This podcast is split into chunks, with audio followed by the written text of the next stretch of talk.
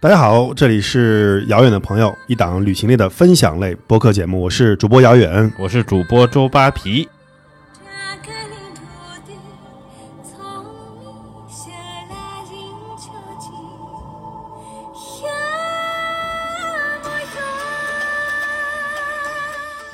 对于青海的这个扶植和支持建设，真是做得非常到位。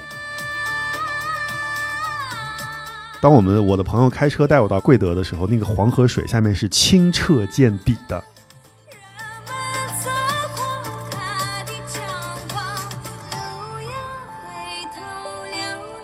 啊，每期来做客的遥远的朋友们呢，可能是资深的旅行达人，也可能是穷游的标主，或许是航空酒旅行业的案内人，又或许是来自各行各业的有趣的灵魂。无论如何，每一位遥远的朋友都有与自己与众不同的旅行经历和方式。那么，除了种草和攻略以外呢，我们这里还会推荐全网的超值旅行好货，希望大家可以收听到我们的节目，在语音里面后半段 get 我们可以遥远的朋友的独家折扣优惠。那这一期呢，我们也是请来了我们非常好的朋友啊，其实之前也是我们的同事啊，妮子。我们先掌声欢迎一下妮子，妮子鼓掌。对，做一个现在的自我介绍吧。嗯啊，大家好，我是妮子。嗯嗯，一直是个斜杠青年，要做自我介绍其实挺麻烦的。但现在我自认最贴切的身份，应该还是一个旅行策划人吧。嗯嗯嗯。然后最近，其实我之前一段时间都在日本，也是因为疫情啊，逃回国了。大概是去年的 这个十月左右，嗯，又回到了我们祖国的怀抱，然后就琢磨这段时间干什么，然后就嗯，进又开始在国内旅行嘛。其实之前很长一段时间都没有在国内进行太多的旅行，所以我觉得又感觉把自己放到了一个五年前的状态。嗯，之前妮子是学金融的，我记得最早。对我大学的专业是学金融的，然而我后后生的朋友们，就是大学之后认识的朋友们，没有人能够想象我是干这个的。然后我曾经还在银行做过，嗯。鄙人大学学的也是金融啊，对，但对，所以只有干学金融的人才能干旅行，但 才能做旅行策划人。对，对对，严格来说，我学的还不是金融，我这个专业名特别长，叫金融保险统计。就按照这个定语来看的话，前面金融和保险是定语，然后它的本体其实我学的是统计学，其实类似于跟财会相关，统计不太一样，它更接近数学了。其实就是对最简单的数学，就从高等数学来说是最简单的数学，对吧？行了行了，学不了这个基础数学的话，就去学统计嘛。嗯，对对。然后妮子之前。在疫情前的几年，一直是在京都定居啊。其实跟我们一起也做了很多很好的这个，尤其是京都的 City Work 做的是非常精致的。然后之前我们在聊 City Work，包括聊一些呃精品线路的时候，经常会把京都的一些我们做的线路拿出来做我们的一个样板。那可能刚才他也说了嘛，因为疫情的原因，所以。可见的一段时间之内，其实在国外的旅行就会变得比较困难。是的，是的。就原来我们呃，City Walk 的面向的用户，大部分也是咱们中国的游客。嗯。然后现在，反正日本这个情况，大家可能也。很清楚啊，就看他们办奥运这个样子就知道了。基本上就是外国人是没有办法再到日本了，至少旅行签证都是不开放的。所以说这个短时间来说，出境的这种旅行都是挺困难的。嗯，所以 City Walk 也是就停滞了。我们正好因为跟妮子也很熟啊，我们聊到哪儿就插到哪儿了。因为你是虽然现在人不在日本，但是日本的信息还是比较畅通的嘛。嗯。然后那现在这个奥运到底是个什么情况啊？还能不能就是？当然，他我觉得他会办了，但是他最后会办成一个什么样的奥运呢？从你的角度来看一看啊，就这个日本国内声音各种就是矛盾还挺多的，民众也是一会儿就反反对奥运这些东西对我们影响太大了。但事实上，政府一直是内在我觉得是强硬态度，说这个事儿不管怎么样，我们要把它办起来。然后呢，不管有没有人看啊，我只把它。他们的疑问只是在我是办全部的这种转播直播，还是说我可以放观众进去观看？嗯啊，然后放观众进去观看这个事情，就是你敢开这个日本国门，可能其他国家人也不一定敢来。对至少中国我们肯定是觉得这个成本非常高的啊。那其实日本也不敢开，所以他最多就是对他自己民众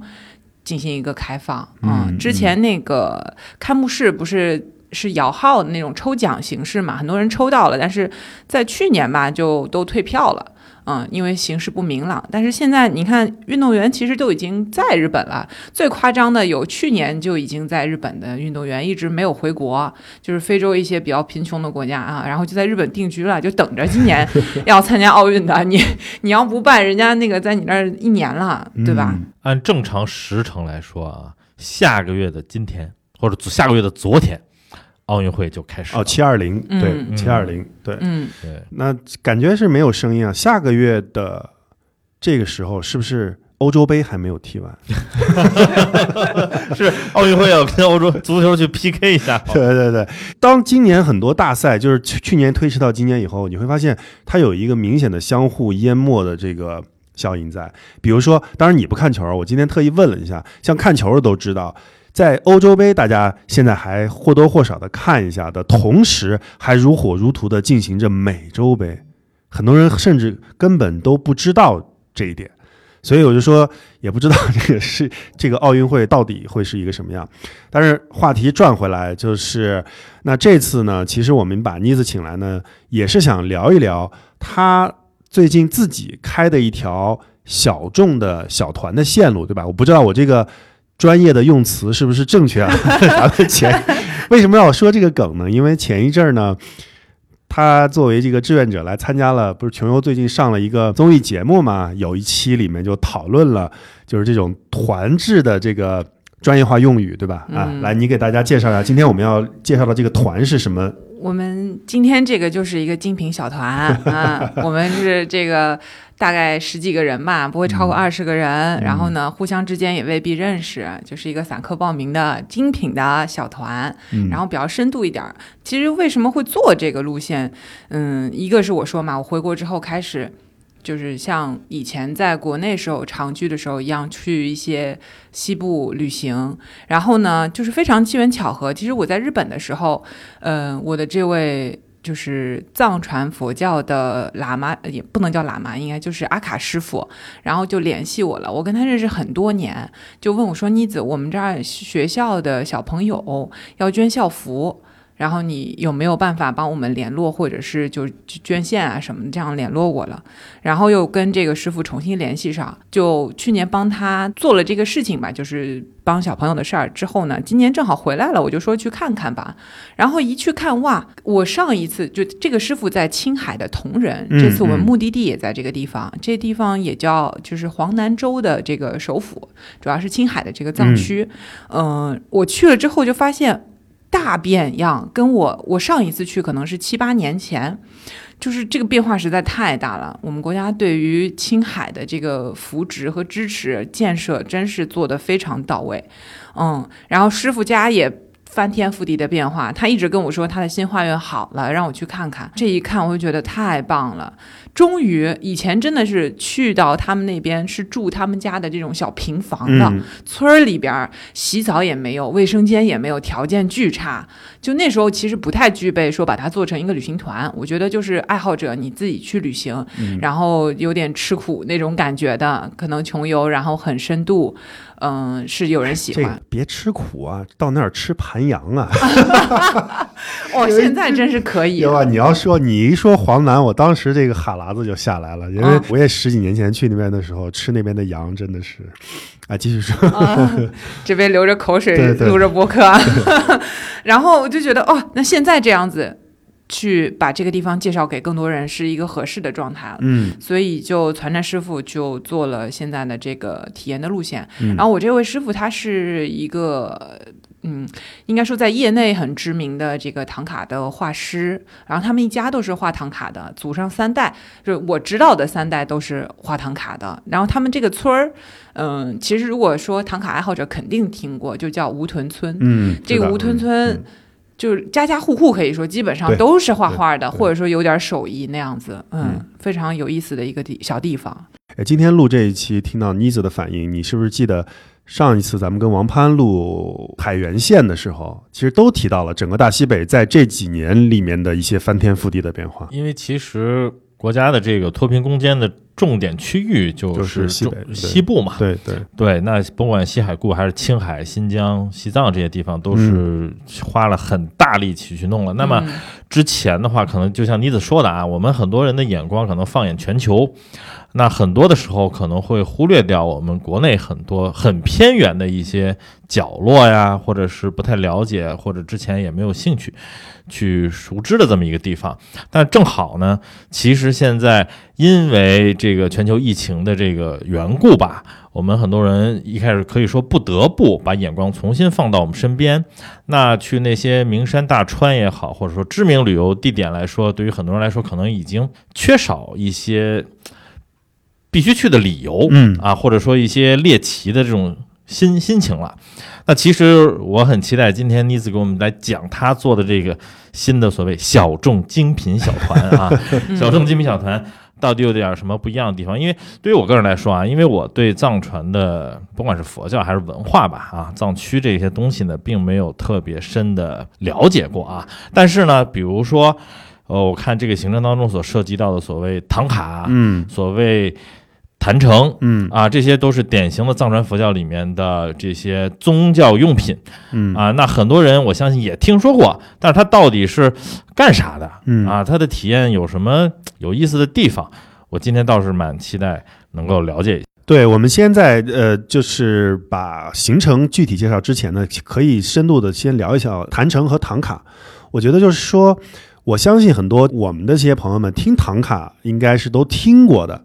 但是他到底怎么看？就很多人其实嗯看唐卡，他怎么怎么他就是一个好的唐卡了、嗯啊？嗯怎么就是呃，就这个就是很呃，也咱们不说值钱嘛，就这个是很珍贵，这个画的很好，那个是怎么怎么样？就是有没有一些什么样的一些规则？嗯或或或者最起码大家得知道它是干嘛用的，哎，对对对，对吧？嗯就怎么嗯怎么小白去进入到唐卡的世界里面去？嗯嗯，就是唐卡，我觉得是一个藏文化的名片一样的存在，嗯是的因为它嗯没有那么说高深，嗯就是说我一般人看不懂，比如让你完全不明白佛教，或者我根本就不信佛的人，让你去看佛经，这是一个难度很高的事情。但是唐卡呢，这就是一个画儿，对吧？那不管我懂不懂，或者说我了不了解这个东西，它的美是直观的。嗯，就我看到那个画面，我觉得啊，这个怎么那么精细，那么精美，就是会觉得说会被吸引。嗯然后我有问过师傅，我说画唐卡，你们把它画的那么美，然后把这个佛也好，这个花儿也好，这个背景啊颜色弄得那么好，我说为什么？他说这个就是有一点像引你入门一样的这种形式，嗯嗯，它并不是一个门槛儿特别高的。然后，首先让你对这个产生了兴趣，因为它的美产生兴趣，然后被这个佛法然后吸引过来，这样子也是一种在传播他的教义的这么一个事儿。嗯，所以这个是他们觉得把唐卡画好，不仅是对佛的这个尊敬和嗯礼拜而已，他让哪怕不懂的人去看它，他也觉得很好。所以这个倒不是说被藏着掖着的一个东西。所以呢，就是唐卡就变成它其实有两个属性，一个是宗教性的，就是它上面画的内容一定是跟藏传佛教或者说藏传的这个文化有关系的。然后另外一个属性呢，就是它的艺术性。所以，呃，像我这位师傅叫角巴加师傅，他的作品当年他会红啊，就是稍微有点出圈，就是因为他的作品是被卢浮宫呃收纳进去了，是卢浮宫的当时的馆长来邀请他去为卢浮宫作画的这样一个事儿。那我相信卢浮宫他来收这个艺术品，呃，肯定不仅仅是因为它是一个宗教的代表，而是因为它的本身的艺术能够代表着。嗯，有一定的代表性吧，嗯就是有嗯这样收藏的价值。所以唐卡现在大家了解它，也是因为它有一定的收藏的价值，甚至我们在一些拍卖会上也会看到它。嗯，当然有大部分的拍卖当中看到的唐卡是一些老的。有历史性的，然后可能嗯、呃早期，比如说十六、十七世纪的那一些，那它嗯因为在一些很微微妙的这个历史节点上，能够体现出来，呃，佛教的传播也好，然后各地的这种文化融合也好，是这样的。但唐卡现在就是活着的这个。在流行当中的唐卡的话，嗯，应该说产量最高，或者说最受到市场追捧的，也就是我要推荐大家的这个热贡唐卡的这这一系，它算是一个新冕唐画派的这个呃唐卡。那么这个派系的唐卡是可能大家现在看到大部分的都是属于这个的，因为另外的几个像钦泽什么的，他对于画师要求非常高，他不仅要会藏传的这种技法，还要会汉地的我们的散点透视也好，甚至是我们山水的一些皴法等等的，他把这个东西融合起来，然后还要就是能够观察这个地方的一些风土啊什么的，就是它的艺术性会更高，但是它对画师的要求也更高。但新冕堂画派基本上来说，它的主题就是佛像和一些坛城，嗯，就是跟这个藏传佛教有关的。然后关于唐卡这两个字。有很多的说法，就是这个两个呃是个藏语的音译嘛，它到底有没有意思？呃，有人说什么卷轴画啊什么的，反正懂藏语的朋友说这个两个字本身也没有什么意义。然后唐卡的形式其实也非常的多。现在以前你说是卷轴，他们那种装裱方法就一定是呃有一根天杆地杆，然后把它缝在这个西藏的这种呃不。就锦缎上面来做它的表的框，但是现在，然后还有帘儿这种，但现在它未必啊。我们有时候家里边不适合挂这种卷轴的嘛。以前他们是游牧，游牧的时候你卷轴方便收纳。然后带着走很方便，你这帐篷搬到哪儿，我那个卷轴一打开，往那个帐篷杆上一挂，我就能朝拜了，是实用。但现在我们在家里面，如果说要放唐卡，很可能是把它裱装起来，就是拿这种相框来装，所以这种你也不能以它的形式来定义它，只能说它的内容是关于藏传佛教或者是藏族的这个。嗯，内容，然后呢是画在嗯布面上的，有时候是羊羊毛的这种，反正是织的布，然后呢用这个矿物的原料、天然植物的原料，还有金银这样子的一些金属来绘制的这个图样吧，就是可以称为唐卡。哎，我听下来啊，有点像是，当然这个比方肯定是不对的啊，有就有点像是这个。呃，油画大芬村的这个意思 是，当然大大芬村现在也画的很好啊。我不是说这个同仁地区画的不好，我的意思是说，它是一个当地的一个很重要的产业了，是吗？等于是家家户户在当地都是画这些，呃，非常重要的产业。其实你说同仁本身除了这个以外，还有什么其他的产业，我都想象不到。明白。嗯，他们这个村子就是家家户户都是有一些手艺，然后有一些人家是以前就师从大师嘛。嗯，像我这位师傅，我只能拿他来举个例子。嗯嗯，那他是出家人啊，那就而且他们黄教其实很严格，是不能娶妻生子的。嗯，然后他是跟谁学的呢？他是跟他叔叔学的。他叔叔也是出家人，就是等于说他们家呃叔叔出家了，然后他父亲没有出家，是俗家的。然后呢，那生了三个儿子。他是老大，他又出家了。就其实那边呃还不光是藏族，还有土族，但他们现在都被归到藏族啊。嗯，就是他们都是这样，一家生几个儿子，然后有一个可能会送去寺院，嗯，在寺院里边长大。那么他们叔叔就传给了他这个嗯唐卡，以及他其实是非遗的泥塑传承人，就是他们那儿还不光光是画唐卡，他还做泥塑，然后。对，造像，造像，对，然后还有那个所谓的国唐，就是叫呃拼贴的那一种，就是嗯，另外一种形式唐卡，不是用画的，而是用布料拼贴的。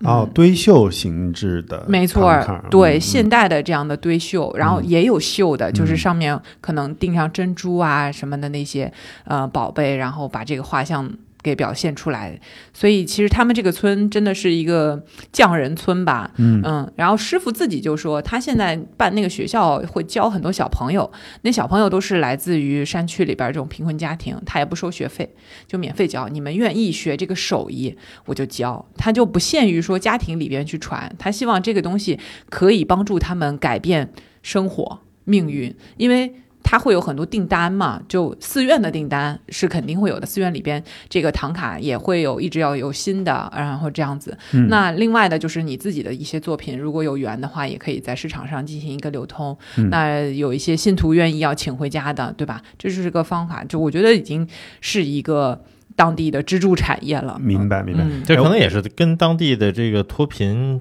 的一个项目选择，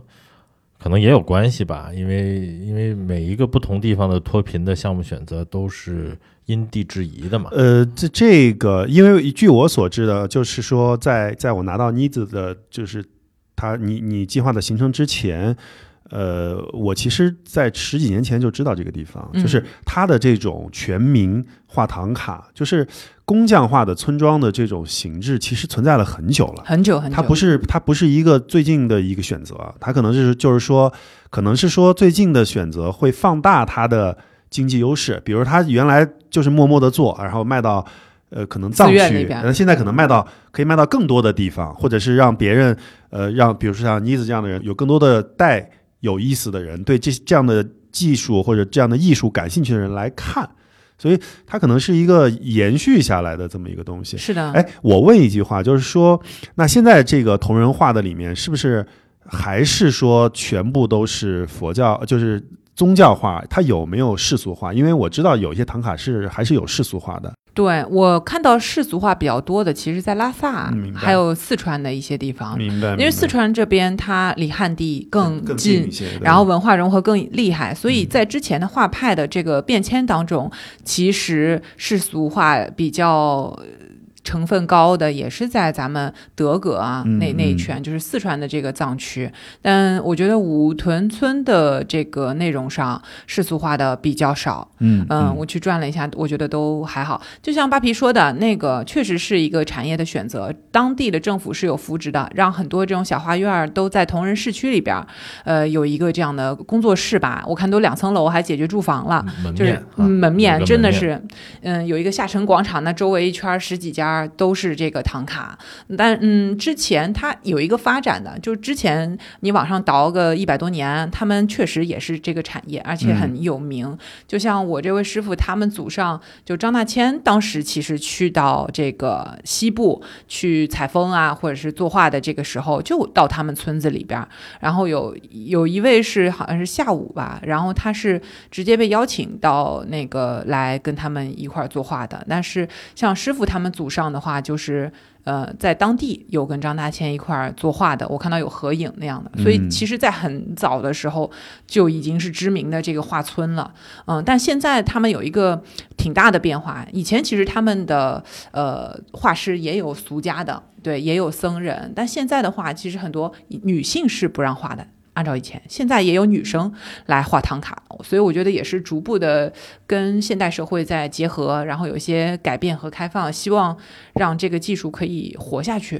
就对传承的更广。就是不管怎么样，就是社会主义新中国还是要改造一下。嗯。改没有这个就我觉得挺像一个，就像比如说，就像唐卡，因为原来它是嗯，很多人把它当成宗教品嘛，嗯。但实际上现在唐卡市场化嘛，嗯。对，它实际上是一个市场化，然后带动当地的这种脱贫呐、或者说人民富裕、改善生活的这样的一个功能。嗯对，所以我我还蛮有兴趣。咱们哎对，其实 我我为什么刚才说到就是世俗化的唐卡呢？就是因为我个人其实对于宗教化唐卡和世俗化唐卡里面，我更喜欢世俗化的唐卡啊，就是我的看到的。因为为什么呢？就是我之前其实没并没有特别深的接触过唐卡这个东西，直到我那年去了伊朗，非常巧的一件事情，就是我觉得你你是不是觉得唐卡跟某种程度上跟细密画它是有一些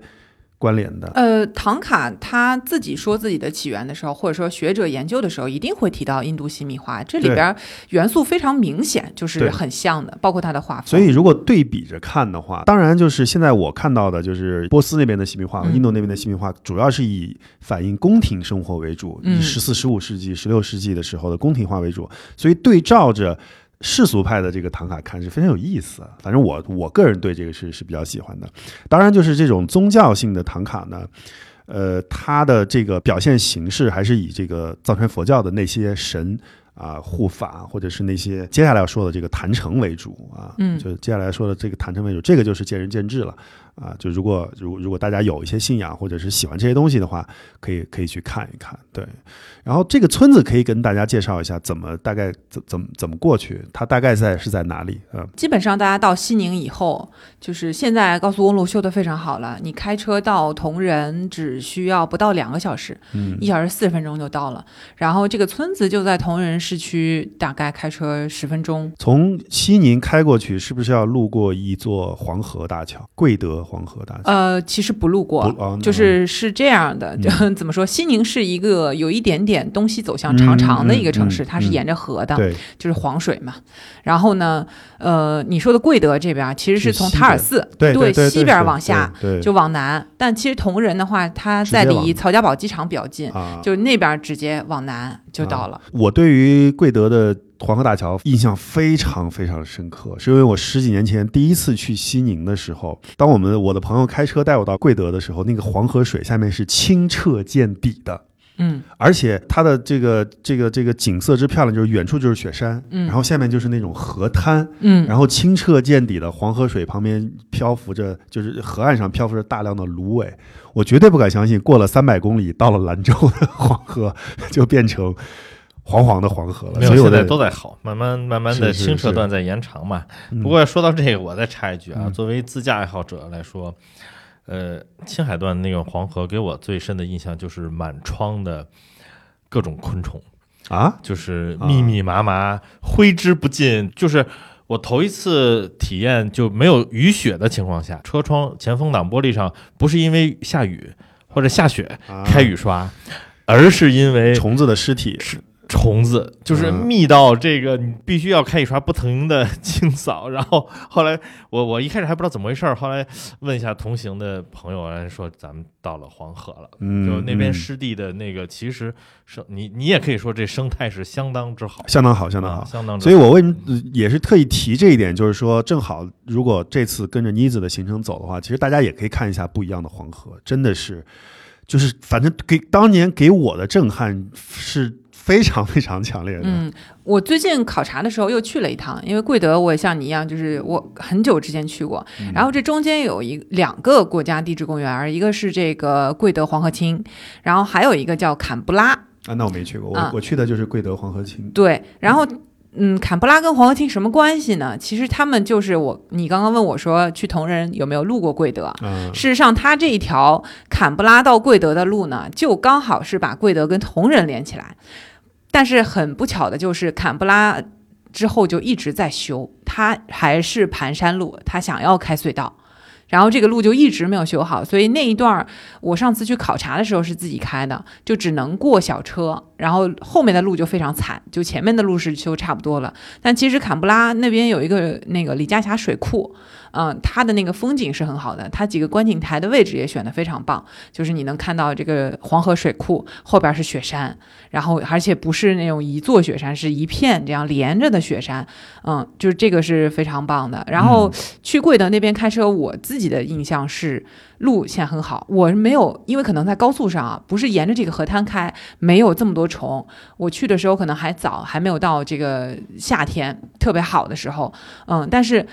它的那个就是我们那个叫什么喀斯特地貌。就是那个红红的，我们其实跟火焰山是一一个料子啊，就是你这样远远的开过去，它不停的在你一边是黄河，一边是喀斯特，那个真的很美。就是青海的自驾，我觉得是 其实是一个不错的选择。哎，是不是当年有一个张艺谋的电影也是在那边拍的呀？是不是三三枪你不会？说三枪拍案吧？那个不是，那在甘肃。甘肃拍的张掖但是因为那个喀斯特地貌我也记得，所以我跟妮子的记忆是相同的。所以你那个虫子是到底是在哪儿开的呀？青海啊，不就就是从格尔木到西宁的路上。啊、那个可能要更西边一些，对，就是就是更接近那个三江源和那个上游的部分嘛嗯，它那个湿地范围更大一些。对，嗯因为因为其实贵德黄河清大桥离西宁并没有多远，大概两个小时的路程吧，嗯，两个多两对，个小时差不多，现在都不要了，那个高速下也就一个多小时就到了。对对对，嗯。所以就其实走我们那条路是非常震撼的，是因为其实当时十几年前的路就还可以了，它已经是国道了，虽然嗯。不是高速啊，嗯，就是你就看这个路是挺好的，但是你停到那个桥旁边，往下面再一看的时候，再往就是路的左边再一看的时候，那真的是哇一下，就是就是非常震撼。我觉得这一点的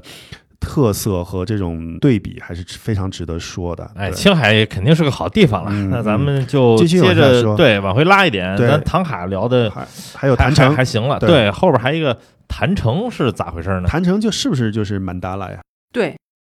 对，它如果是按照梵语的直接的这个音译，就是曼陀罗，就是你说的曼达拉。但是它到这个藏语里边，他们叫金库尔，那这个直接翻译成汉语就变成坛城了。啊，明白。嗯，所以说的是一回事儿。呃那遥远要不要跟我们说说什么是曼陀罗？其实我想说的，估计跟你想带给大家看的是不太一样的。我觉得曼达拉本质上它是一个佛学概念嘛，嗯它应该就是它不只是我们做出来的东西，嗯其实有为法、无为法里面都有曼陀罗，对吧？都有嗯那些东西，所以是它是一种，在我来看，当然我我不提宗教这件事儿，它是一种哲学概念。它是有很强的哲学意味在里面的，就比如说我们我有加持，我有念力，我要把这个地方变成一个曼陀罗，对吧？嗯但是你今天说的应该更多的是用沙，类似在我看来像沙画一样去做一个曼陀罗。对，那个叫沙坛城。对对对，但其实还是要先说什么是坛城吧。嗯对，就是你刚刚说的这些概念都对。嗯然后他们如果说用最简单的语言来来解释什么是坛城，它就是你中间的供的这个佛或者是菩萨他的这个世界。嗯至于这个世界怎么来的，那就是你说的那种。呃，要制造一个嗯。曼陀罗，那这个是高僧大德们的政务，就是他在去冥想或者是跟这个佛菩萨连接的时候，他呃了解到了这个世界，而且不是我们现在的这些高僧大德，而是很以前。啊。然后他们规定出来了这个，比如说呃文殊菩萨他的这个坛城是什么样子的，东南西北，然后有哪些东西，这个是在他们的呃佛教造像经也好什么里边有各种各样的记载，然后大家把它呃视觉化了，对，总结下来视觉化以后就变成可以是一幅画。然后最著名的两个曼陀罗就是密宗里边的这个金刚曼陀罗和和那个叫什么胎藏界对吧？和金刚界两个曼陀罗，这两个是最最大最著名的，因为是大日如来的嘛。嗯然后，所以其实你就知道，它每一个佛、每一个菩萨，它有自己不同的这个规制的坛城。然后这些东西呢，是在他们的这个宗教传承里面是有规定好的。嗯这不是我想要怎么画就怎么画，然后嗯，我想要创造一个什么样的坛城就有的。那么这个是你可以用唐卡来表现坛城。你也可以用我我们会去体验这个沙坛城来表现。沙坛城是怎么样的呢？它把那些矿物、宝石研磨成沙子一样，就比如说黑曜石啊，然后一些这个珍珠，嗯呃白水晶等等的这些啊，还有那个朱砂这样的石头，把它去磨得很细，变成沙子，然后通过一根金属的，呃，一般是铜管儿。很细的，有一个锥形吧，嗯就中间是中空的一个小管子，头上是一个小孔，然后就把它从那个管子里边把那个沙子倒出来，一点一点一点一点，然后用这个沙子来画那个坛城，嗯画成一个嗯，就是一般来说外边是圆，中间是方的这么一个嗯。坛沙子做的坛城，它的大小也是规定的，就是不是你随便定的，就有几个 size 吧，嗯，然后这个呢是做的这个过程本身就是他们藏传密宗当中的一个修行法门，就是它不光是这个坛城是一个，呃，就像你说的一个观想的这么一个器，但是事实上它的整个过程是这个仪式的一部分，就你一点一点用这些沙子把它堆出来的这件事儿，然后按照它严格的次第去进行，它就是一个修行的动作。甚至是最重要的一部分。是的因为它就是所谓的这种沙坛城最重要的一步，其实就是到达完成的时候，即把它毁掉。啊对啊就是你完全不在意那个结果，因为就是你把它每一步都按照最完美的方式去完成了，然后每一步的这个元素你都观想了之后，嗯，它就会被毁掉。嗯嗯嗯，那就是一般来说，就是我们在这次旅行当中能够看到的这个沙坛城，它的制作过程有多长呢？呃，师傅他们家的展示厅里面展示着一一座大概是展壁可能一米五乘一米五吧，具体尺寸我不是很知道，就是嗯、呃反正是超过一米的嗯嗯呃这个宽度的正方形的一个坛城。就这个坛城，师傅说法是，他们三个很熟练做坛城的人，嗯、要做八天。哇哦，就是从早上八点做到晚上，就是一天十二个小时的工作，然后三个人做了八天，然后整个坛城的造价大概要接近十万人民币，就是这些宝石 的重量啊。哎，对对对，这里面我有我一直有有一个疑问啊，因为我自己看过很多坛城，但我没有参亲自参与过，嗯，就是这些。呃就他们会回收利用吗？我其实想问的是这个问题，就那些沙子，没有办法回收利用，因为他们一旦毁的时候就全部混合了。那颜色就再也不会分啊。是的，你一开始看到非常鲜亮，蓝是蓝，白是白，，当你一毁，它全部变成灰色。啊，就是你根本不可能把那个沙子分开，它就是一个转瞬即逝的美，就没有了。所以他们用来做坛城的那些沙子是就是有单独的供货，就类似于供货商或者是有人提供，还是说也需要他们去找到矿石自己去研磨他们一般会自己进矿石，自己来研磨？OK OK，那真的是所是。以这听起来这个那不只是八天，他如果再再算上、那啊。你算上备料的时间，那那就更久了，只但对于是从他开始做，肯定是从开始做开始做。对对开始打这个格子。这这个听起来，这个坛城的坛，我觉得不应该是天坛或者祭坛的那个坛，改成昙花的坛更合适一点。它其实有是有这个意思，对是有这个意思。对因为坛城本身就像刚才那个妮子说的，它是一个音译。它是一个音译，对，因为我们有的时候也去会去看一些石窟什么，你会发现越到汉地的石窟里面，有一种颜色就越金贵，但是在西北地区，尤其是藏区啊、印度地区啊、呃中亚地区，就随便用，就非常奢侈，就是青金石所做的那啊种宝蓝色、蓝色，啊就是湛蓝湛蓝的颜色，就在汉地是非常珍贵的颜色。但是你到那边以后，你会发现，也不能说随便用吧，因为那边也也还是挺珍贵的，但是就很多，就很亮眼，就看着就很哇贵，就 是富贵，就是就是就这么意思啊。以前阿富汗青金石就是他们都是王公贵族拿来取大块做皮带啊，或者做一些纹饰，还是确实是宝石。嗯，但是因为是用来装饰佛嘛，嗯，所以说贵就贵了。对对嗯对对。那这块儿的话，就我们把呃唐卡跟坛城这两个，就等于是这次旅行当中的文化符号比较重的嗯，这两个因素。就是作为我们俗人啊，嗯嗯，是不可能去完成整个这个制作沙坛城的这个过程的。嗯我嗯，你前面要沐浴斋戒、干嘛念经等等的仪式，我也觉得对于凡人、俗人来说、俗家人来说不合适。嗯嗯但是我又觉得我自己试了一下，师傅非让我试啊，就就把那个沙子放到铜管里面，一点一点的让它堆出一个形状来。我只干了十几分钟吧，但是我觉得那个需要我的专注力和这个定力是非常高的。我觉得我们日常生活当中这种体验太少了。就是那种特别让容易让你进入一种冥想状态，就是你自己不在了，我就想把这个事情做好，我眼里只有这个东西。所以呢，我跟师傅好好的商量了，说怎么样可以让大家也能体会一下这件事情。就是，呃，我说只做一个方向，就东南西北嘛。然后我们找一位的这个坛呃这个佛的这个应该就是四臂观音的，嗯然后呃做一个方向。然后由我的队员一人来掌握一个颜色或者一条边儿，我们来一起完成这件事情。我是觉得这个就是四分之一的体验也会是一个非常赞的事情，嗯，因为这个东西是可能大家如果不不参加这个，可能你一辈子也没有机会干这个事儿，嗯，那会会会有机会把它毁掉吗？嗯，必须的，因为留着也没有用啊，啊，所以就是说，嗯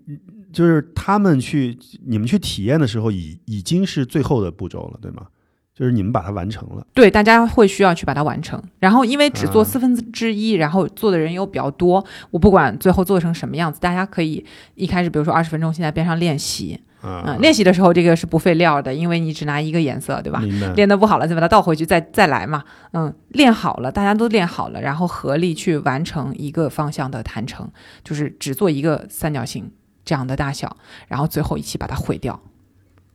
嗯，这个很很让人心动。对，因为我本来还在想说，那另外四分之三就是四组人做完了一个一个做不完呢一个方向的话，是如啊果能、做不完，做不完，那你这样这个路线至少要一个礼拜。是是是，那就什么事儿都不干，先给他们啊关过去、当义工。对，这个都不是义工，都是为了自己。对嗯，这是一个就是修行路线了，就。那正好就说到这个坛城的制作流程了，就是那唐卡的话，一个一个正常尺寸，也，不知道就是就唐卡尺寸可以有很多，对，嗯就是一个嗯，就是我不知道啊，就是说通行尺寸它有没有就是比较不大的那种尺寸的唐卡，嗯嗯，制作下来需要花多久？呃，这个真的不一定，这个嗯这个区别还是挺大的。嗯、因为一个你看你着色对吧？有一些是比较单色的啊、比如说像绿度母的，可能整个画面都是绿色的啊、用用那个呃咱们藏区最喜欢看到的绿松石。嗯哎，来做的。那如果说它的颜色用的少，那它的这个工时也会少一点。还有，它主要是说你的画面上出现了多少尊形象。明白。是单一的一位呢，还是怎么样呢？他们嗯现在有最小的那种，你说世俗化的唐卡的话啊，我我比较喜欢的一个变形，就是它画在那个菩提树的树叶上。嗯嗯，嗯那就巴掌那么大的，对，一个一个树叶，然后上面画一尊这个佛菩萨像，嗯，这样子的。那这种就花的时间比较少一点，他们可能呃熟练的画师说不定一天就能完成。但是一个比如说一米乘一米的，那你这个工至少要三个月，甚至复杂一点要到半年，因为你一米乘一米的，一般来说。嗯，这个题材就不可能只有中间一尊佛像，那周围还有好多，比如说他的写释菩萨也好，他的这个弟子也好，甚至他的一些化身，嗯像比较普遍的主题有什么呃莲花生大师八变，那你至少画八个、嗯啊，那这一幅就需要的时间至少是三个月到半年，就看你的这个呃复杂程度了，因为它也是一点一点来的。明白嗯明白。行，好，那我们把这些就是比较重要的文化符号都聊清楚了以后，我们再整体的把这个旅程给嗯。跟大家捋一遍吧。就是第一天、第二天、第三天、第四天，大概会做些什么东西 OK，呃，我我们的路线其实跟呃，因为是精品小团嘛，哎，嗯。然后呢，大家不限于从哪儿出发啊，一般都是到目的地集合。所以第一天我们其实没有行程，就在西宁集合。但是我我觉得自己的旅行体验来说，就是我自己也会参加别人的团，我就会觉得、OK，那我到了西宁这一天，如果说是没有去过西宁的朋友们，我们会提供一个这个攻略一样的，就是一个简单的介绍，你可以去哪些地方看一看。然后，而且这个。给我们自己的攻略有一个非常重要的，就是别跟我们自己的行程冲突了。嗯就我要介绍一点我们行程里不含的，你可以嗯自己去看的地方，对吧？嗯、然后第一天是就集一定要吃西宁的老酸奶啊！大家如果要去了西宁的话，反正就是羊肉这些东西，我就肯定不用就不用说了，就大家就该就该 该吃什么吃什么。有两个特别推荐，一个是西宁的老酸奶啊，一定要吃，这是个人的推荐，遥远的推荐。第二就是羊肉面，但是要吃羊杂的羊肉面。然后羊杂里面最好，那就是如果让妮子他们带你去吃的话，如果有可能的话，找到啊，给你放上两个羊眼睛啊，完整的羊眼睛的羊杂牛肉面啊，这两个特别推荐，一定要吃。这口味儿，所以是羊杂牛肉面吗？羊杂羊肉面，我说 错了，对，我在想，羊杂牛肉面真的是从未听说过呀。放上了羊杂，既放上牛肉的 牛肉面也行对，啊。就就是羊杂里面要放一个牛眼睛，那个碗估计就装不下。羊杂羊肉面，羊杂羊肉面，嗯对对，青海老酸奶其实现在有很多那种包装的，就教大家一个，你一定要买那种就是桶装的，然后分装出来的小碗都可以就不要去买那种印了呃字儿啊，啊然后那种的，对，然后那种会特别酸，然后他卖的时候会给你直接撒上砂砂糖，嗯就吃这种，它这这种真是无添加嗯啊，它那个浓厚都是直接是牦牛的奶这样出来的，嗯。好，那我们第一天应该是第一天的前一天集合日，对吧？不叫第一天对对对零天啊。第零天也行，嗯，就是这个是集合日。那么，呃，第一天吧，第一嗯天开始的话呢，我们上午会去一个叫做青海藏文化博物院的地方。嗯这个地方是一个一级国家博物馆，但是呢，据我的这个考察来看，人并不多。嗯，但它是一个非常特别的存在，它里边既是研究院，又是一个博物馆，它研究这个藏医的，所以他们那边展示了一幅呃获得吉尼斯世界纪录的长卷唐卡，呃，好像是我看你上面写的是六百一十八米啊，对对对对。哇，天哪，六百一十八米长的一个唐卡画卷，上面的内容，嗯，就是从他们认识这个世界开始，就是藏传佛教里眼中的世界，然后他们的天文，嗯，然后所有的这些佛像和历史上的藏传历史上的这些伟人，嗯的整个的这个内容，然后这一六百一十八米的唐卡。都是吴屯村画的。啊，都是吴屯村画的。这位画师就是吴屯村出来的。我后来去问我那个脚八家师傅，他就说啊，是啊，那个呃，一九九九年的时候就画完了，然后呢，这个前后有四十年的时间，哇，这有多有多少人画？他呃，非常多，啊非常多非常多，就是村里边好多人都画了，嗯然后还不署名儿，就是大家就群策群力，然后就完成了这么一个东西。书圣书圣啊、嗯非常有意思。嗯我觉得里边展示了很多你根本就看不到的这种密宗的呃这个金刚和坛城的形象嗯啊、所以我觉得是非常值得一去。然后我们会在这个藏文化博物院里边，主要就是看这个唐卡，然后会把西藏的历史跟大家捋一遍。嗯应该不能说西藏的历史，这一般来说建议的话，这大概有多长时间？建议就是我在里边游览的时间嘛。对，对我在行程当中安排了两个半小时有两个半小时。嗯，会让大家小半天吧，小半天小半天，对，基本上其实就是上午整个都在里边，就是在西宁对吗？对，就在西宁。嗯嗯然后我自己在里边待了一整天，连饭都顾不上吃，就是真的是非常非常的有意思。他楼下的几个展厅也做得非常的好，甚至还模拟了一个那个呃萨迦寺的一个藏经阁嗯在里边，嗯还有一些藏传的服饰啊什么的都非常精就美。这个这个博物院啊，还有一个小小秘辛啊，就是当年这个浩劫时期，当年浩劫时期，很多的这个藏藏式的佛像啊什么的，其实都是金属制的，很多其实大量被收缴，有很多一部分就是被熔成子，就是被变成。咱们都知道，比如子弹呀、或者是什么别的，但是有很多就几大几车皮就被扣下来了。其实本来是要往这个内地发的，被扣下来了，最后就放到这里。啊，就是就是大家可以看一下，不，它不一定展出来，但是有这么一个，就是一个小历史吧，嗯有这么一个小历史。OK，嗯，然后这个博物院里面还有一整套的曼唐，曼唐是什么呢？是呃藏医的这个唐卡，嗯，就是他们藏传藏医眼眼里的这个一些疾病和怎么样判断疾病和他们以前用的一些工具啊等等的，这个你看一看也会觉得非常有意思。古有宋代张姓扎针小人儿，小人儿，嗯，现有这儿的这个曼塔，对真是真是差不多是这意思。我跟你对说啊，对，这是一个我觉得研究藏医的一个非常好的，就是宝真的是宝典了。对，嗯，所以我们我觉得可以有一个非常清晰的历史脉络，然后嗯让大家去了解一下我们藏地的这个文化跟它的历史，因为我们平时，嗯，就是看历史的话，可能是中土的历史比较多，这些边疆史东西其实带的很少，嗯，所以如果对藏传佛教有兴趣的话，我觉得这个是一个很好的角度，你未必要就是。呃，完全踏进去说相信藏传佛教，那你就是客观的先了解它，也是一个挺好的事情。对，嗯，所以上午会去这个藏藏文化博物院，觉得嗯非常难能可贵啊，这个地方。嗯然后下午的话呢，我选了这个瞿昙寺，其实它不是最顺路的，但是我觉得它也非常的。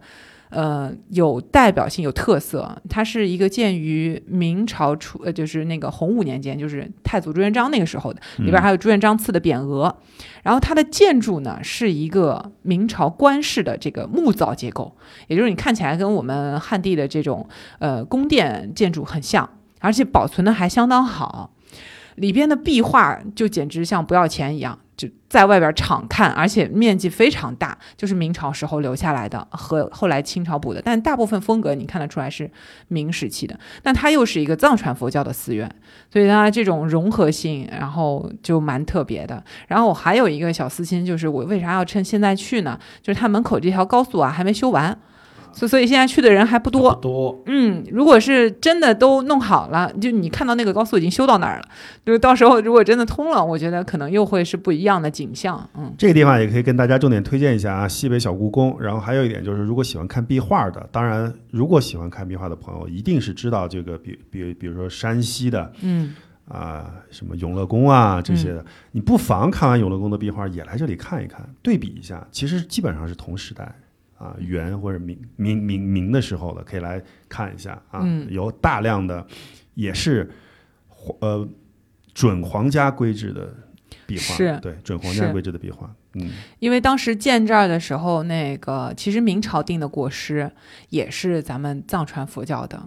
就是这个法师，嗯，嗯，所以明说初明初，对明初的时候 定的，也是咱们藏传佛教的这个法师，所以这个瞿昙寺当时级别就被拉得很高，嗯，嗯，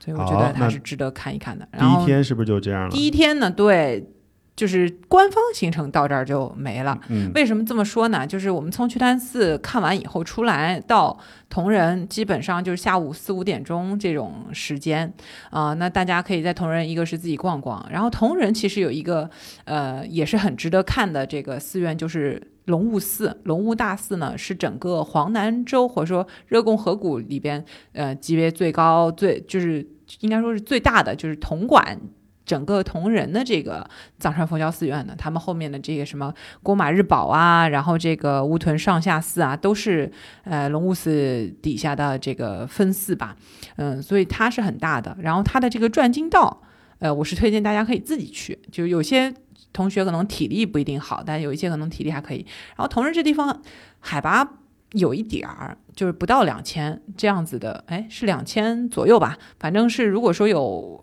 身体没有那么棒的小伙伴，可能不一定太走得动第一天，嗯，所以如果身体好一点，我是很推荐去的，因为它那个山上转经道的位置特别好，是一个看夕阳的很好的角度，所以你就能看到这个金色河谷为什么要叫金色河谷，就是它的这个阳光确实，呃，就是在夕阳的时候会把这片河谷照耀的非常美。嗯，所以这个就不放在官方行程里边，大家如果自己有有体力什么的，我是会陪着大家去的。嗯，这是第一天我的安排，就是嗯到同仁结束，然后大家在同仁吃吃喝喝。OK，就第一天就已经慢慢进入到这个文化当中去。对，第二天呢？先给大家做完了这些知识铺垫以后，第二天我们就直接去五屯寺的这个画院里边，整个待一天。这个画院呢，跟我们想象的这种学校可能还不太一样，它不是那种什么上课啊，前面有黑板啊，有课桌那种的，就是师傅自己弄的小院子，挺舒服的。然后顶上还有一个佛堂，是师傅自己的小佛堂，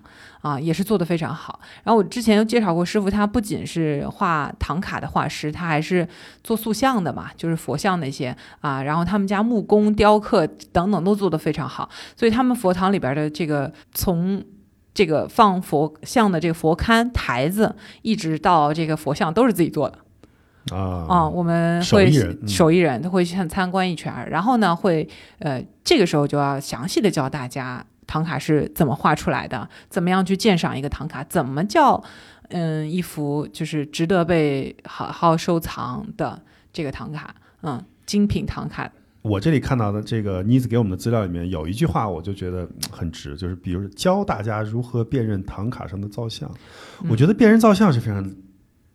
实用。需要且实用，且可以，尤其是男同学啊，要学一学这个。你否则你去哪个寺寺庙，你发现哎，这都是佛，谁是谁呢？你还真不知道。啊、但如果你稍微学一学的话，其实还是从他的首饰，从他带的东西，嗯从他身上的袈裟，从他身上的用具，嗯是能够看出来的。那个时候你在观看的时候，那那那这个逼格可完全不一样了。嗯，我们主要是说的是藏传里边的这样的一个造像，就是呃，就像刚刚姚远说的，你看到观音对吧？嗯它它有这个十一面观音，有四臂观音，有千手千眼观音，还有可能很容易认错的这个，比如杜母，有时候嗯也会被认成观音嗯啊、然后文殊、普贤，然后等等这些它的这个特征。大威德金刚啊，对什么都得看一下。嗯对的，嗯然后呃还有一些简单的，他们啊、呃所谓的就是他管什么的啊、这个普及一下。嗯然后这个是上午了解一下唐卡，然后会给大家安排个作业，就是根据这个造像经的这个比例，然后去画一个嗯。就是或者是四臂观音，或者是释迦牟尼的这个线稿，嗯，就是只是拿铅笔来画一个线稿，因为我试了一下，基本上三个小时是可以画出来的，呃，没有什么画画基础也是可以尝试的。因为它有一点儿这个借画的意思了，就是的按呃你按照那个格式竖竖横横竖竖的，然后怎么样就都可以画出来。对对对，但是就是呃，虽然说看似简单，还是一样的，它是一个静心的过程。我觉得这个是为后面大家去呃操作唐卡哦、操作坛城这个事情做一个铺垫，就让你可以慢慢进入那一种就是忘我，然后我可以专心致志的干一个事儿的这个状态。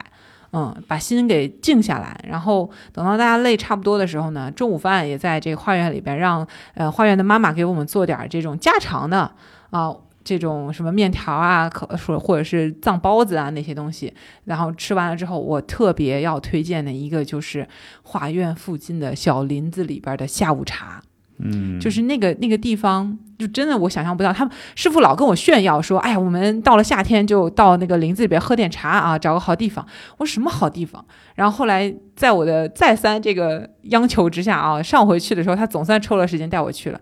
我甚至在那个林子里面吃了火锅，吃了烧烤，就直接是拿那个呃树枝啊、嗯炭啊嗯那些自己弄的。但是，我觉得这这个烧东西呢太复杂了，我们就拿那边的泉水烧开了以后啊，做一个这个藏式的下午茶。这个林子里面真的很舒服，大家可能就席地而坐在一个小河边上，而且你知道。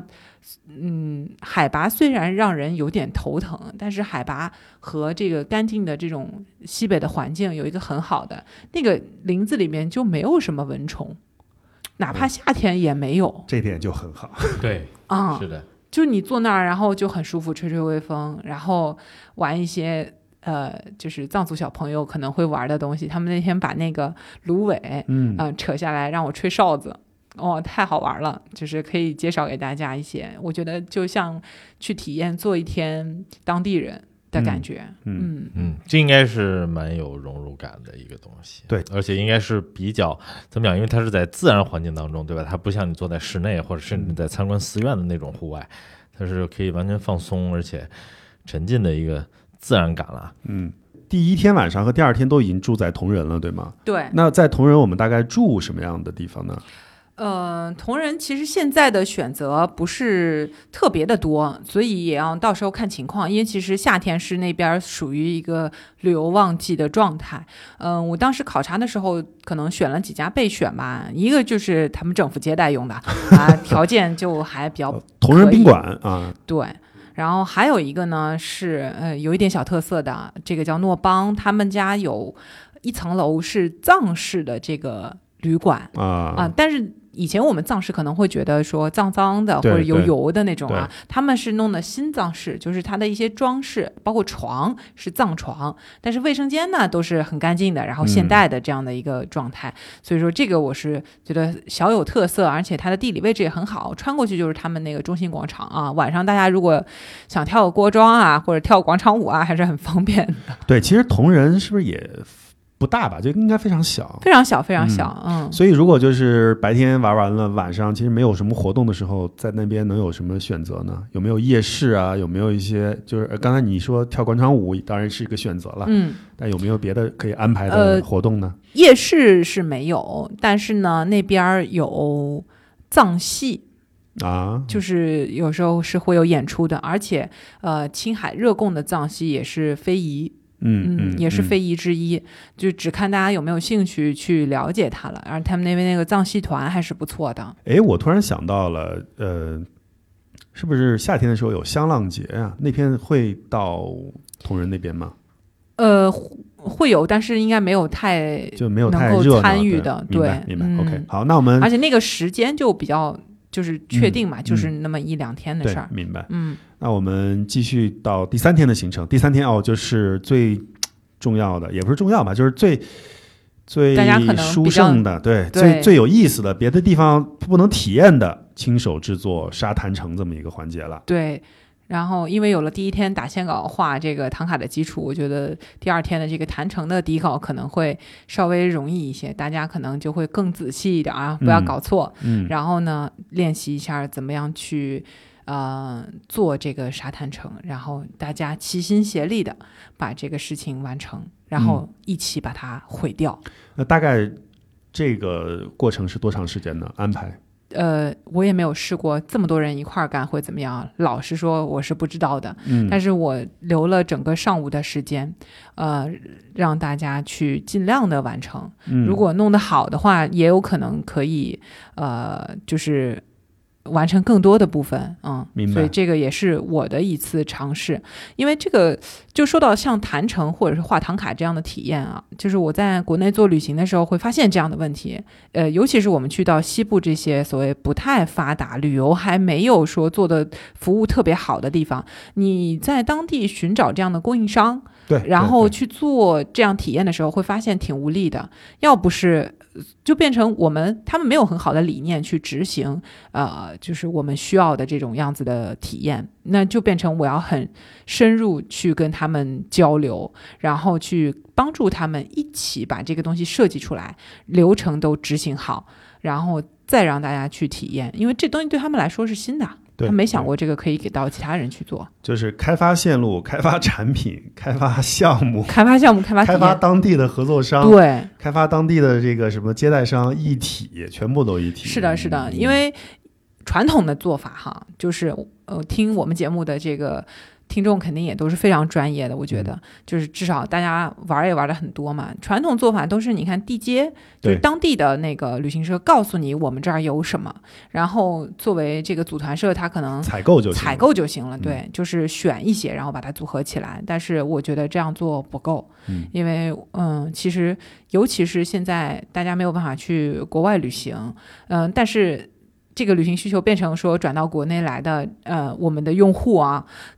就见识都很广，然后要求也很高，嗯，所以大家肯定不满足于只是这样的一种方式了，嗯嗯，所以才会想到说，我也想把这个体验做得更完整、更深度。嗯嗯嗯。画唐卡也好，做坦诚也好，好，那在坦诚的体验过以后，我们嗯就到了，应该算是就要回西宁了。对，就要回去。就要离开铜仁，然后回西宁，然后回到这个西宁以后去到这个塔尔寺。嗯，嗯，塔尔寺还是一定要去的。塔尔寺，我觉得我们这里面，当然它不是说 不重要，只是说在我们这次行程里面，因为它是最后一个收尾，嗯但是我们还是觉得它要一就一定要去。但是塔尔寺因为被介绍的太多了，嗯，那这次咱们的行程应该对对于塔尔寺来说，也只是一个游览的行程，没有特意安排什么别的体验，对吗？对，塔尔寺太难了，要跟他们谈合作体验的话，对对对，所以就是最后我们还是以塔尔寺收尾，然后完成这次行程。是的，是的。为什么会这样做呢？就是，呃，我觉得塔尔寺里边收藏了非常多的，呃，好的这个唐卡也好，然后他们的新做的那个酥油花的那个馆也好，是非常有意思的。这个其实更像是让大家去检验一下你这一两天学来的这些成果。哦，这个好，这个好，就是你看你学了这么多，你到了塔尔寺，你看你能不能看懂？是的，是这个意。嗯思。就是因为我觉得，如果你把塔尔寺放在第一天让大家去玩儿，让大家去看这些东西，对大家来说真的是一头雾水。对，。看不明白，看不明白，嗯。这个完全记不住，你就觉得信息量非常大，然后到最后就可能是懵了。啊，然后看完一圈也啥都不记得。但但它放在最后，而且它还有一个很有意思的呼应，它也是明朝嗯嗯嗯，嗯初年那个时候建的，对对，它跟瞿昙寺还有一个对照呼应，对。嗯，然后你去再看里边呃的藏传佛教的东西，而且塔尔寺是一个非常活着的寺院。就是嗯它是与时俱进的，然后一直有新的东西，而且它是我心目当中啊，就藏传佛教寺院的一块儿很重要的招牌。呃，不是说它在佛学上这个研究和教育上的这个高度呢，我没有办法完全的体验，但是它作为一个旅游景点儿，它做的非常棒。他的那个讲解团队全部都是呃藏民的这个团队，他自己的那个团队啊，嗯所以他们的讲解，我试过换过好多讲解员，我觉得都不错，嗯，然后还有他们自己的那个法务流通处，我觉得也很不错啊。嗯就到时候大家有时间的话，也会带大家去逛一逛，至少有童叟无欺吧。就未必说你能买到最实惠的什么东西，但是一定是一定是这个寺院里边就是 authentic，就是我我是肯定是真的，嗯嗯好东西，然后在他们这个法务流通处，我觉得有时间可以去看看，所以把这个塔尔寺放到最后了。而且最后一个塔尔寺其实也是一个名片，就是说你来都来青海了，你好像如果塔尔寺都没去过，啊也也也不太说得过去。是我要留下一些照片的。对，没错，我自己都去了四五回塔尔寺了，我觉得每次看都还是挺好。我特别同意你的这个观点，就是塔尔寺是值得一去再去再去再去的。你即使去了很多次以后，你哪怕进去以后，不是说我要从头到尾再看一遍，嗯你就在那儿待着，我觉得有的时候也挺舒服的。是的，是的，反正门口的那些白塔，我每次去看的时候，我觉得看到那些白塔就有一些亲切感，就觉得嗯挺美的。嗯，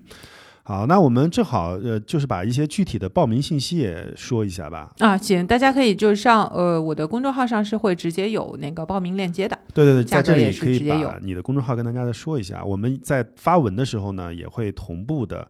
啊发到我们的推文里面去。嗯，大家就搜“红多妮妮子”就能看到我的公众号了。红多妮呢是彩虹的红，多少的多，就是我这个妮子小妮子的妮子，红多妮妮子。嗯，嗯，轰动那年，对对对，这个是呃，其实谐音梗啊，啊要退钱啊。这 是红多妮是我，对，红多妮妮子。嗯，好，嗯，最后最后一点就是夏天去的时候，呃，对于穿衣服啊，或者是一些要带的东西，有没有一些什么、哦，好细。致，好细致。嗯、夏天的话，其实还是需要带一个外套的。一方面是防晒，一方面它早晚温差其实挺大的。嗯、就是到那个西部旅行的话呢，我建议大家就是带一个呃薄一点的冲锋衣，呃，或者是就其实光带那种皮肤风衣，我觉得还有可能不够。嗯、早晚确实挺凉的，如果风大的时候。然后嗯，其他的东西，其现在酒店里边这种生活用品的话都是有的。嗯，我觉得主要就是做好一个防晒，大家戴好一个防风的帽子，如果需要戴帽子的话，就基本上可以了。然后雨具什么的可以备一个吧，但可能用上的这个概率不大。那边就一年也没有什么太多的降雨的，嗯，嗯，主要是防晒主要是防晒，防寒。对，防寒。然后有一双舒服一点的鞋子总是没错的。还有一点，就因为去寺院比较多嘛，女生可能夏天会觉得说穿的短一点，那个其实也不是特别合适。一方面真的是很晒，你的腿露在外面，就风吹日晒的，真的不太舒服。所以说可以尽量的穿长裙或者长裤会更好。嗯，啊、我们再次感谢今天来介绍行程的妮子啊，希望下次有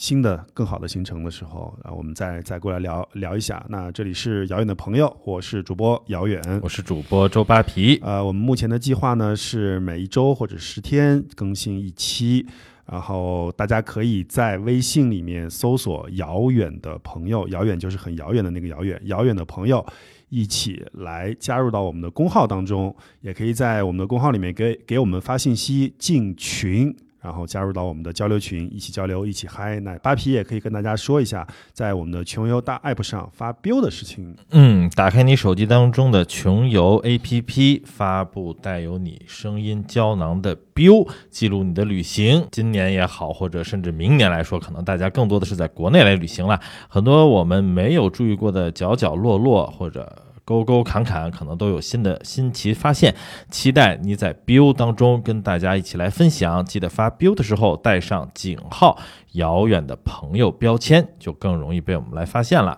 也有可能成为我们节目的嘉宾哦。嗯，好，我们下期再见。拜拜。拜拜。